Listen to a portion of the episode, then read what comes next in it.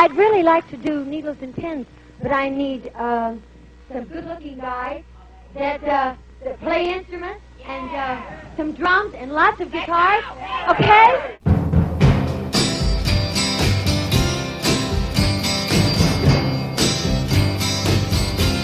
I saw him today. I saw his face. It was a face I loved. And I knew I had to run away down on my knees and pray that they go away.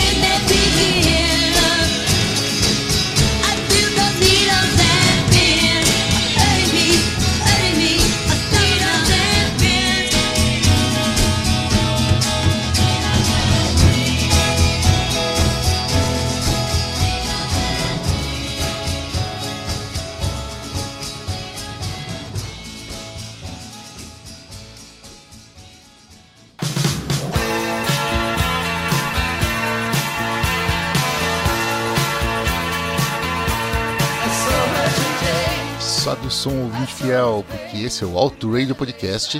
E hoje eu vou dar uma de geninho ao contrário e contar a moral da história no começo desse Under the Covers. E Ô, com licença, com licença.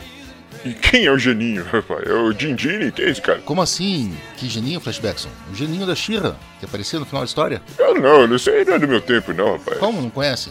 Esses milênios. né? Vai lá, vai lá, tiozão, vai lá. Tá. Ah, vai, sobe um pouquinho de uma trilha e vamos começar outra vez. Xirra, xirra, eu, eu era menino, menino homem, eu gostava do, do He-Man, rapaz. Opa, velho, não ficou muito bem isso não, né? Só que vou subir aqui.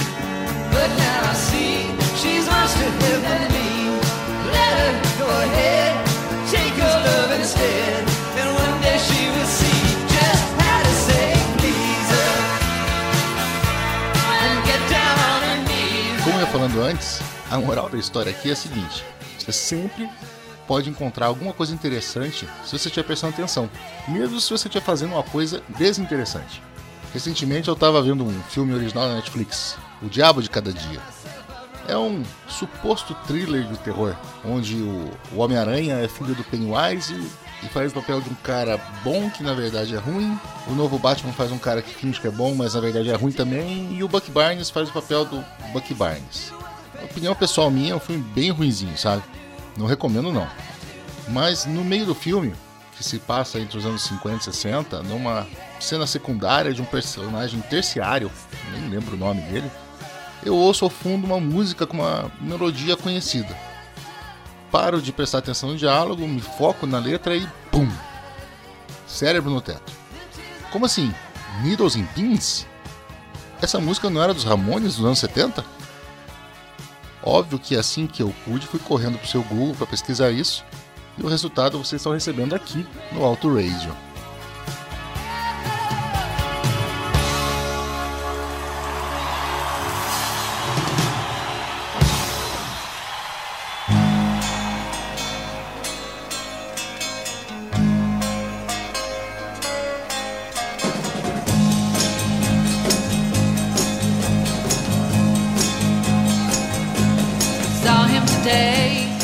Vocês ouviram antes, ao fundo, a versão ao vivo de Needles and Pins feita em 85 por Tom Petty, com a participação especial da maravilhosa Stevie Nicks, e agora estão escutando a de Cher.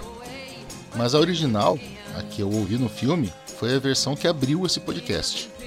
Ela foi composta por Jack Nietzsche, o braço direito do produtor Phil Spector, e um cara que colaborou com trilhas sonoras de filmes bem melhores do que esse Netflix, como O Exorcista ou Um Estranho no Ninho. E de Sonny Bono, que mais do que produtor, ator, cantor, político, ele foi deputado pela Califórnia, ficou conhecido mesmo por ser marido da Cher. Sim, ele também fez a namorada cantar a música depois que ela fez sucesso. Jack e Sony deram inicialmente a composição que trata sobre um amor não correspondido. Needles and pins, em tradução literal, agulhas e alfinetes, é uma expressão que descreve aquela sensação de formigamento que você sente quando dorme em cima do braço, por exemplo. E a música foi entregue a Jack DeShannon, a voz que abriu esse episódio.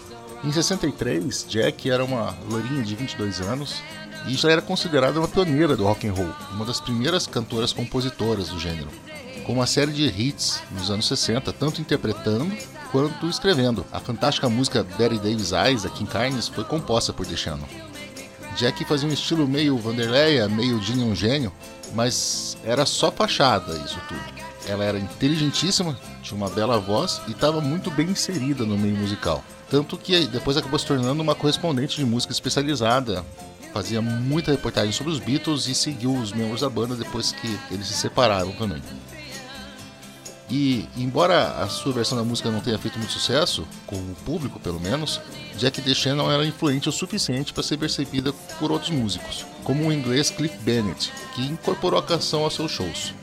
E um ano depois dela ser lançada nos Estados Unidos, então em 64, uma jovem banda de skiffle de Liverpool estava no Star Club em Hamburgo, na Alemanha, numa turnê, e ouviram Bennett apresentando a música.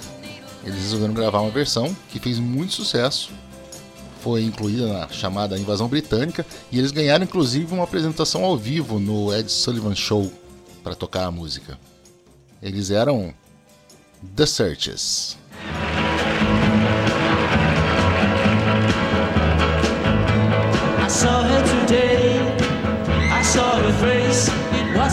I loved.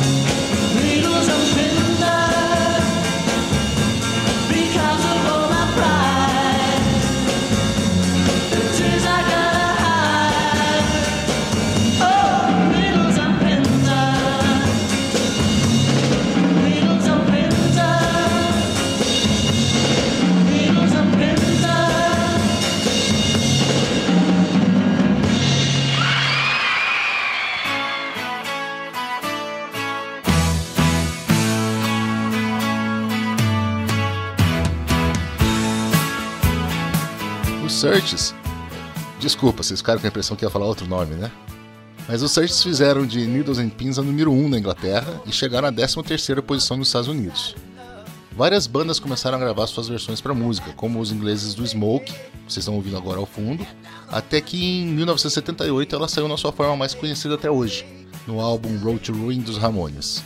A princípio, o cover era para ser uma piada, já que a gravadora insistia numa balada mela cueca para vender o álbum, mas a interpretação sofrida do Joey acabou fazendo a música se destacar e se tornar uma das mais conhecidas dos caras. Para muitos, inclusive esse que vos fala, essa era a versão original.